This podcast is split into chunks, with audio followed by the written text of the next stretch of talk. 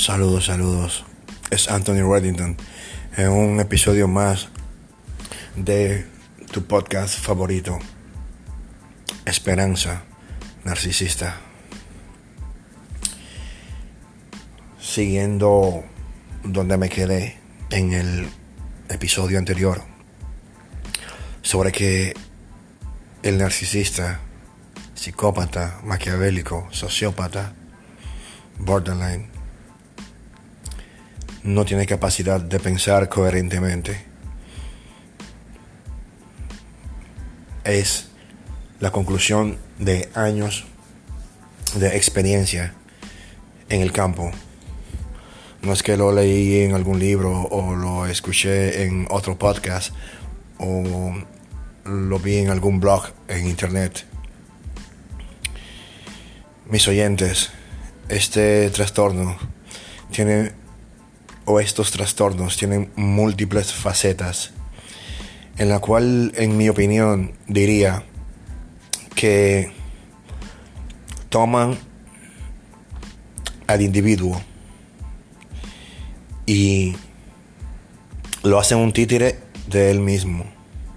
Porque en su afán del individuo sobresalir, implantarse por encima de todos, de todas a su alrededor, se va autodestruyendo. Pero algo en particular que he descubierto en los últimos días, y disculpen por no darles un capítulo diario, es porque me mantengo escudriñando, buscando. Y cuando tomo el mic para darle mi experiencia, las herramientas para que si tú que tienes el trastorno quieres salir de él y tú que vives con un, trastornado, una trastornada, quieres manejar la situación, tengo que mantenerme enfocado y buscando conocimiento para poder dar, porque no se puede dar lo que no se tiene. Dicho esto, sigo con el relato. El narcisista tiene algo en particular que es muy manipulable. Y ustedes dirían, wow, pero es un manipulador. Sí, pero es muy manipulable. Estamos hablando de un ser con muchas peculiaridades. En su mente distorsionada, trastornada, no concibe el validar a los que tiene cerca. Y cuando me refiero a los que tiene cerca, muchos de ustedes o muchas de ustedes que son víctimas o fueron víctimas y están en su proceso de sanación, o tú que padeces el trastorno, que escuchas este podcast, eh, lo sabes, de que son seres muy, muy manipulables, pero por e, personas externas, por situaciones externas. Viene, como se dice en mi país, un Juan de los Palotes y entabla una conversación con el o la trastornada. Inmediatamente, el individuo que padece el trastorno inicia y crea una familiaridad con esa persona muy rápido, pero muy, muy rápido, o sea, a unos niveles que me he sorprendido realmente. Y algo que tenemos nosotros, las personas empáticas, es que podemos empatizar hasta con una persona que recién vemos en la calle pidiendo limosna o algo parecido. Por eso damos la limosna. Pero el trastornado, en su mente distorsionada, va más allá de dar la limosna. Él da la limosna, pero igual pide el nombre, número de teléfono, eh, dirección y por qué estás haciendo eso. Pero no necesariamente porque está usando la empatía, sino simplemente para consumir la energía de esa persona. Y, por ende, adherirlo a su alacena de monos voladores. Mis oyentes, quisiera que a través del tiempo, todos los que escuchan este podcast lo descarguen, lo compartan. Inicié la transmisión en YouTube, pero por falta de tiempo no he podido subir todos los capítulos porque es un trabajo. Quisiera me disculpen a toda mi audiencia de todos los países de habla hispana en todo el mundo. Pues bien, el trastornado es un adicto y tú que tienes el trastorno lo sabes. El trastornado es un adicto más allá de la atención, es adicto a las personas. Esta es la conclusión de Anthony Reddington, de años y años de investigación y viviendo en el campo, lo que es estar de tú a tú con personas trastornadas. De ahí viene el que a su padre, a su madre, a su amigo, a su hermano, a su pareja, le haga el círculo, el ciclo de destrucción, de abuso narcisista, de abuso psicopático. Y como dice uno de mis mentores, Iñaki Piñuel, el amor cero. Y suena un poco, suena un poco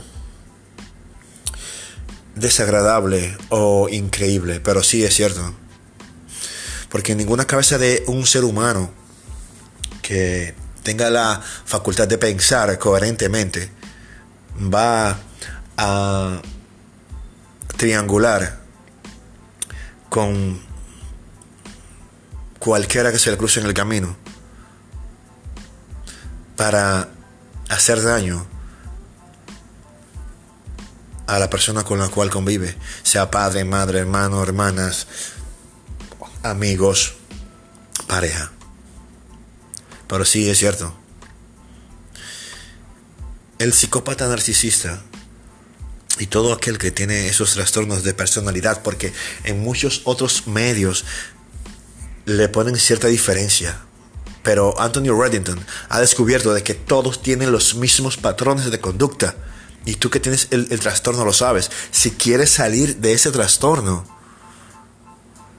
simplemente ríndete ante ti mismo y reconoce de que tienes dicho trastorno. Solamente así puedes convertirte en alguien normal. Y no soy perfecto, no juzgo a nadie. Simplemente soy un observador de todo lo que pasa a mi alrededor. Y en este podcast les regalo toda mi experiencia y las herramientas que me sirven para sobrevivir ante este mundo narcisista. Porque según las estadísticas, en nuestra vida no, nos topamos con 60 personas con trastornos narcisistas, psicopáticos y bla, bla, bla. Pero Antonio Reddington le da otro número. En nuestra vida nos topamos fácilmente, fácilmente con unas 200 personas narcisistas. ¿Por qué? Porque cada día el mundo está más depravado, eh, cada día el mundo está más corrupto, más podrido. Y de la única manera de la cual podemos sobrevivir en esta selva es convirtiendo, convirtiéndonos en fieras. Y aunque no seamos fieras asesinas, salvajes, que sacrificamos nuestra propia raza, por lo menos vamos a cultivar garras, fuerza y colmillos para defendernos.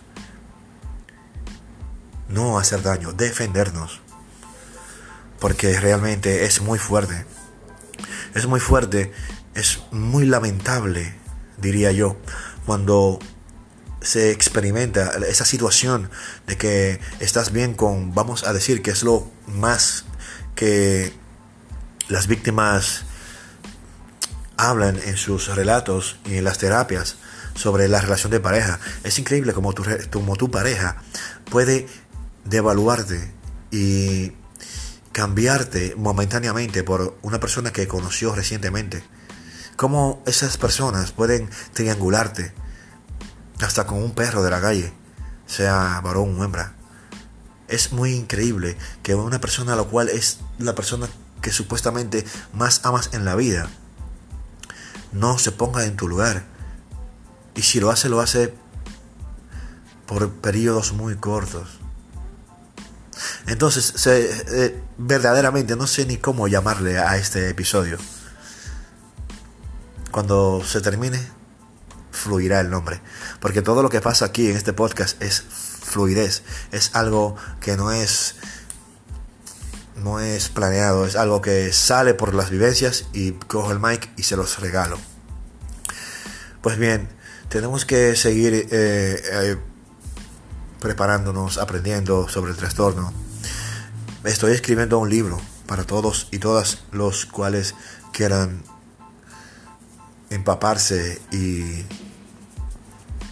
cultivar esa coraza para no sufrir tanto. Porque realmente cuando nosotros amamos, amamos. Y no existe terapia, no existe consejo, no existe psicólogo que nos diga, no, eh, suelta a esa persona. No.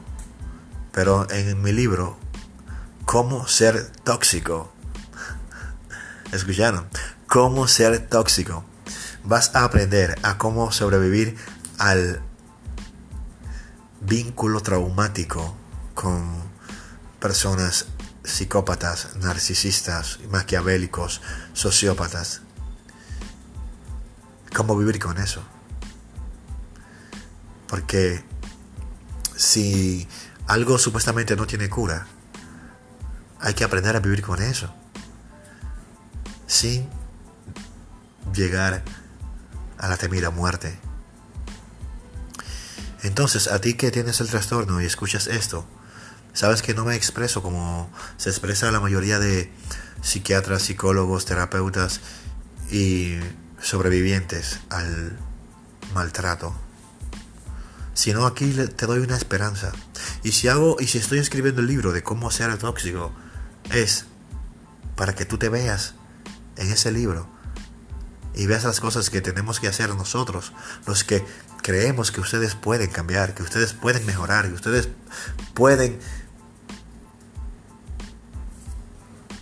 tomar esa puerta y abrirla, la puerta de la libertad, la puerta de la empatía.